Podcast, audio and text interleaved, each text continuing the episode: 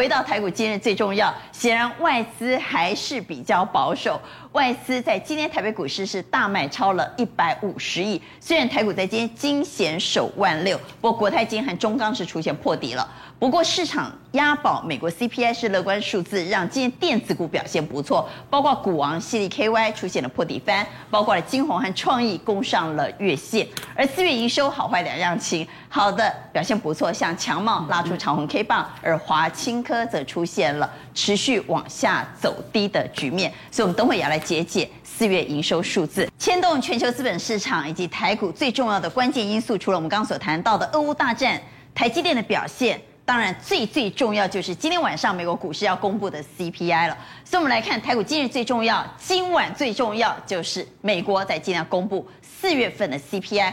市场现在是押宝，应该是一个乐观数字。所以在今天为什么涨了电子股，包括股王系列 KY 出现了破底翻，包括投信在这里押宝电子，但真的能够乐观吗？好，这个阶段新加入讨论的来宾邀请到。财经所助理教授谢晨业，老关好，大家好。资深分析师徐玉玲，娟姐好，各位投资朋友们大家好。邀请到万宝投资总监蔡明章，大家好。以及聚亨网首席经济学家邱志昌博士，您好，大家各位大家好。好，在今天呢，我们持股见证呢真实个案来到节目现场，他是一位由盈本来赚钱转亏的小股民芋头。嗨、嗯，娟姐好，大家好。稍后会为您视讯连线三星达人于建元小袁。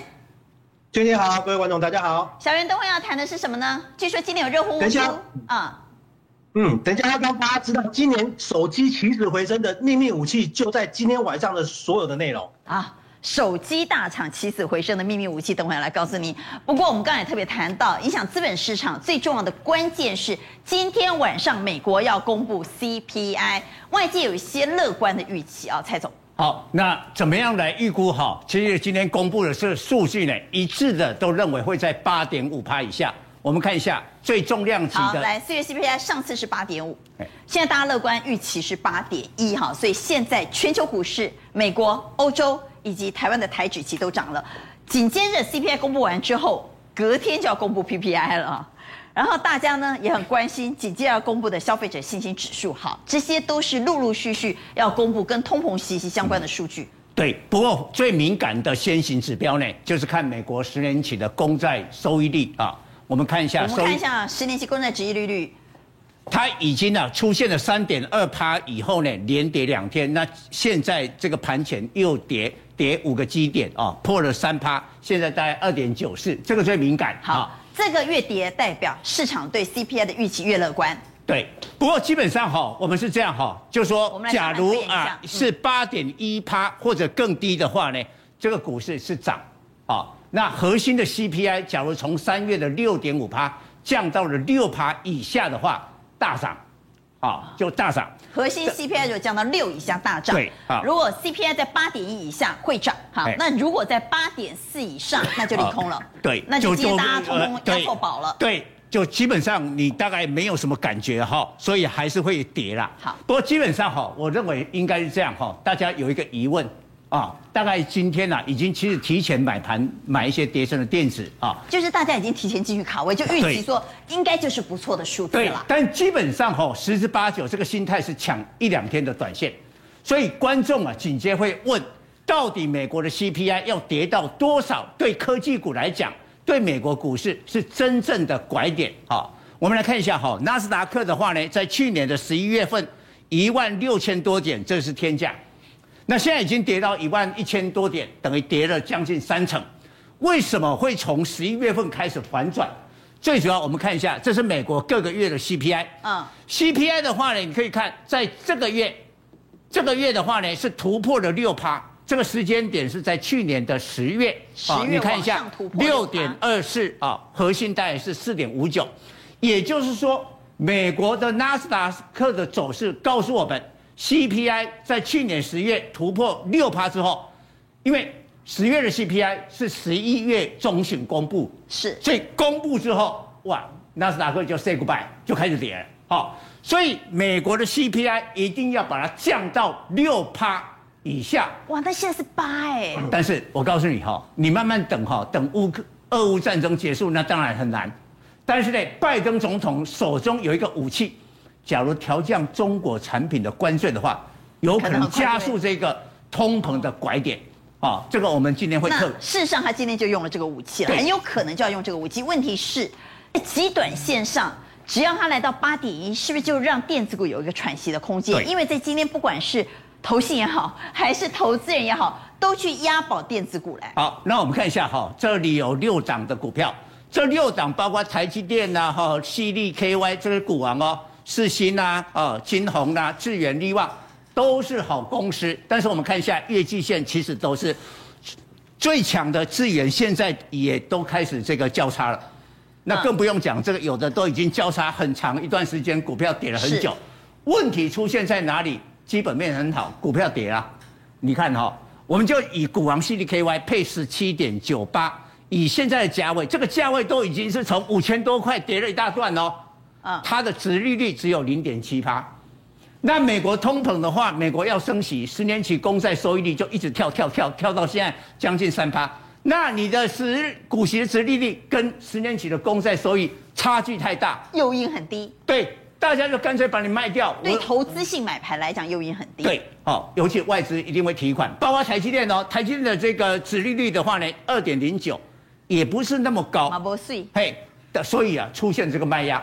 但今天我们看一下六四一五的这个矽力 KY，我们看 K 线啊，因为它是股王，但是它今天出现强劲的反弹，对，强劲的反弹啊，今天的股价跳空反弹，对，呼啊这个大涨，所以呢，这个就成为了这个台北股市反映了美国的物通膨最重要的敏感指标。所以，但是蔡总的想法是，只是抢短。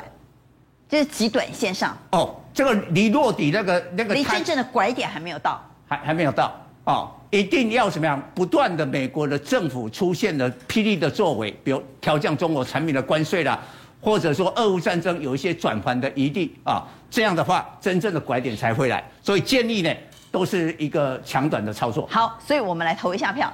第一个，我们要先投大盘。明天有没有可能出现比较明显的反弹走势呢？特别是大家期待 CPI 的数字能够出现漂亮的八点一，如果真的出现漂亮的八点一，明天反弹可期吗？各位怎么看明天的盘势？请举牌。明天乐观哇，一二三四五五票都乐观。那明天如果有机会出现反弹，是不是一个抢短的好时机？可以抢电子股吗？认同的请举圈。也是。物票圈，那我们当然就回头来看看，投信是不是也是这样的心态呢？回到台股，今日最重要，投信确实在今天也去押宝，而且抢短了短线跌升的电子股，包括在今天的金红和创意已经往上攻克月线，所以我们请玉玲带我们来看，投信人同此心，心同此理，大家都想，只要 CPI 下来，那电子就有机会了，所以投信也去抢了电子股。我们来看投信在今天买了什么股票？买了像中小型的台办哈，买了金像电、元泰。买了比较大型的是买人保、英业达，还买了光照、启基。那当然金融股它也押宝了两档，永丰金和第一金。但它买超第一名的是我们昨天特别提醒观众朋友的荣刚这一档个股。所以我们来看啊、哦。到底中小电子有多少反弹的空间？好的，其实从这一张宫格来看的话，很明显的发现到投信的操作已经开始转向了。我们刚刚看看一下刚宫格。好，我们再回到看今天买的。好，我这边大概跟大家举例一下，其实投信现阶段呢，大概里面里面大概有八支是金融股啊，八支是电子股，像台半、金像店、元泰，然后呢人保。呃，英业达还有光照跟启基，好，我这边大概简单跟大家分类一下，台半、金像店、元泰呢，你必须要做高出低进，好，这是第一点，区间操作，对，区间操作高出低进，而因为人保跟英业达它股本比较大，所以呢买不太动。那再来呢，光照跟启基是这一波有跌了两成以上，那投信在这里低阶的，但是只能抢短哦，所以从这里很明显的发现到投信开开始已经在买。电子股的股票了，好，嗯、所以我们看到投信确实在押宝，CPI 有可能出现回落。我们往下来看，回落之下电子股的反弹。好的，其实上面呢很明显的发现到，从均线的走势哦，这边都是站上月线，但是季线没有站上，月线站上，季线没有站上，月线站上，季线没有站上，有没有发现？然后下面都就是月季线都有站上。好，那我这边简单帮大家分类一下。如果呢，你们真的要买的话呢，尽量是以呢真的有底型出来，而且产业趋势有开始慢慢往上成长。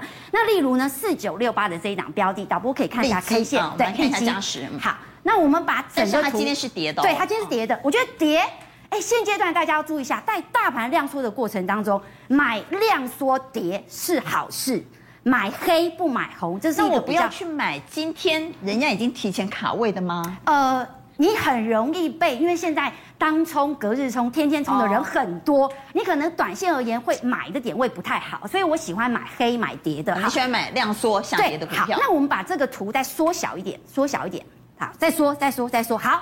那缩小一点，大家有没有发现到？哎，它其实从它其实跌了很多了，嗯，然后再放大一点点，导播再放大一点点。好，那其实这这边呢，从底型来看，这个叫圆弧底，它至少整理了四个多月的时间。好，这个是一个底型的成立。那再加上头信有没有在这里底部的时候进去买？有，有的有进去买，而且现阶段呢，它在这个位阶拉回来，我认为是一个比较好的切入机会。好，所以如果你要抢短，还是要找技术面线型比较漂亮的。对的。那我另外再跟大家提示一下，这两档标的哦，那是近期表现还不错的。嗯、但是呢，如果有红不要追，但是拉回到月线、季线的位置量缩，这里像创意、像是新塘拉回到这里的一个位置来去做一个量缩布局，会是比较好的。好，但今天我们的真实个案呢，我们要来看看它到底布局什么的个股。好。这是芋头，他人在现场啊。不过我们来看一下，他前两年呢，哎呦，做的不错呢哈。前两年他是中短线题材，今年改长线投资。我不知道前两年做中短线是不是因为赚钱？因为据说他之前有赚钱了哈。那今年改采长线投资会不会是因为套套牢？所以被迫哈。来，血泪实力是他有两百块的长荣，航海王沉床一六零，这什么意思啊？芋头啊。就是基本上就是那时候长荣呢，因为成也航运败也航运啊。那时候长隆在航海王的时候就觉得啊有机会再可能再上到三百的机会。所以你买了两百块的长隆。两百两百多两百多了，两百两百两百多的长隆套住了，然后一百六卖掉嘛。然后一直喋喋不休，觉得啊受真的受不了了，觉得它到底回不回得来？所以一百六就觉得不行，还是要停损。所以一百六沉船啊，对，买在两百一百六沉船，那我懂了。所以他说他是成也航运。败也航运啊，因为他在航运呢，二零二一年确实赚了不少钱，光长荣就赚进了六位六位数六位数，哇，不错，六位数不错啊。但是看看今年他的成绩单了哈，他现在对账单我们来看，他有元大高股息，他买 ETF 买了国泰高股息啊，买了国泰台湾五 G，买了台积电啊。也买了，现在还有长荣航空以及兆丰金。那目前在账面上呢，长荣航空和兆丰金仍然是赚钱的，那么其他是亏损的。他用成本大概一百万操作，目前亏损五万，才赔五趴的剩就搞啊啦，对吧？芋头，他用成本大概一百万操作，目前亏损五万，才赔五趴的剩就搞啊啦，对吧？芋头啊，算可以的，但是因为那时候的感觉，你会觉得说。因为台积电之前我涨到快六百，我记得快六百八吧。嗯，那时候觉得啊，上面都是哦赚了四五万，感觉很好呢，终于有赚到一种台积电的感觉。后来殊不知一直往下跌，一直往下跌，一万八，再是一万六，说哦心脏实在动不了。后来干脆就不要看了，慢慢的。你现在还抱着对不对？对啊，就只能抱着啊。长线的投资就是这种，反正停损了就先看着，慢慢投一点，加码加码加码这样子。对啊，买股买成股东啊，约会约成老公就是这种了哈。那你有什么问题要问吗？好，我想问一下老师，就是台积电目前的状况，因为大家都说电子股算是真的很 hold 得住，但是台积电这样子一直也是有点喋喋不休啦。是想要问一下，那呃台积电能不能在？台积电买在多少钱呢？我们来看，买在五八六。好。今天是收在五二一。那我先问一下芋头，你现在的资金只有一百万在做操作嘛？你还有没有多余的资金在做操作？是还有一些可以再加码了。好的，那如果呢，就芋头的 case，我直接来跟你讲，如果你只有一百万的资金来问台积电的后市，我会建议你台积电直接换股。嗯、为什么？因为呢，台积电虽然基本面很好，但是技术面跟筹码面，我觉得都都不利于现阶段的台积电在这里形成了一个。短线上面的上涨其实很残酷啊。从周 K 线，周 K 线我们来看一下。好，周 K 线你可以发现到这边有个头，这边有个头。那如果我们这边画一条颈线，其实它已经跌破了颈线了。所以老实说，如果就技术面而言，我真的不认为。所以你要叫它卖掉。对，我会建议你卖掉。那月头五二一的台积电，你卖得下手吗？我跟你讲，你敢公开资料不好，一波克林。对，我知道，因为它是。好公司又套了，又抱这么久，他怎么可能卖嘛？可是芋头，我要跟你讲一件很残忍的事情，如果你买台积电。你可能要抱三年、五年，甚至更长的时间。可以吗？芋头，你可以抱。你愿意抱这么久吗？你的时间，因为它可能不会马上涨给你看。对。因为现在台币还还没有真的真的趋贬的这个情况之下，嗯、外资可能持续提款台积电，所以这一点你必须要考虑到你资金的效率。应该说台币还在趋贬的趋势中嘛？哈。所以他认为外资要回头买，回头再。呃，做多台积电的可能性是不高的，这是玉林的看法，所以你卖不下手嘛，哈，卖不下手。但是老师这么问好了，如果我壮士断腕愿意停损，那你有建议的标的吗？我有建，好，我会建议你里面的，因为我发现你其实是一个蛮保守的人，对对，因为我从里面就有看出来，好像你买元大高股息跟国泰永续高股息很可惜，你只买一次而已，嗯，为什么你只单笔投资？像这种高股息，你应该是定时定额的加码。而且是越跌越要买，定时定额要越跌越买。所以你建议他去换元大高股息，元大高股息、国泰高股息，因为你想要买，你想要你想要领股息嘛，对不对？嗯、所以领股息的前提是不是赚到它的价差？而且你要知道，它的股价越跌，你你配的息会越好。嗯、所以我会建议你，如果你真的资金很有限，还不如去定时定额去投资你元元大高股息跟国泰高股息。所以芋头第一个问题是问台积电吗？那第二个问题呢？第二个问题呢，我想问一下，因为刚刚问的是能够转哪一张？第三个就是我想要问一下，就是因为我后来有在布局航空，因为我觉得如果之后疫情缓解，那航空是不是有机会呢？好的，解封行情来长荣航，他要问长荣。其实我觉得你的长荣航点位真的踩得很不错，买在三一三。对对对，从日 K 线来看一下啊，他买在三一三，买的不错啊，好，买的不错。然后我们把图缩小一点，然后下面放上呃外资。外资跟投信，如果可以两个一起放的话，大家要记得哦，如果你们手中有长荣行的人，要同时看外资跟投信。那为什么今天长荣行不会动？因为今天投信跟外资同步的都站在卖方。但是我认为有这一档标的，你给他一点时间，他有机会慢慢的上去。但是我们现在已经把投信和外资都，那你可以发现到，其实这一波为什么它能够来到三十七点六？诶，投信有买，外资也有买。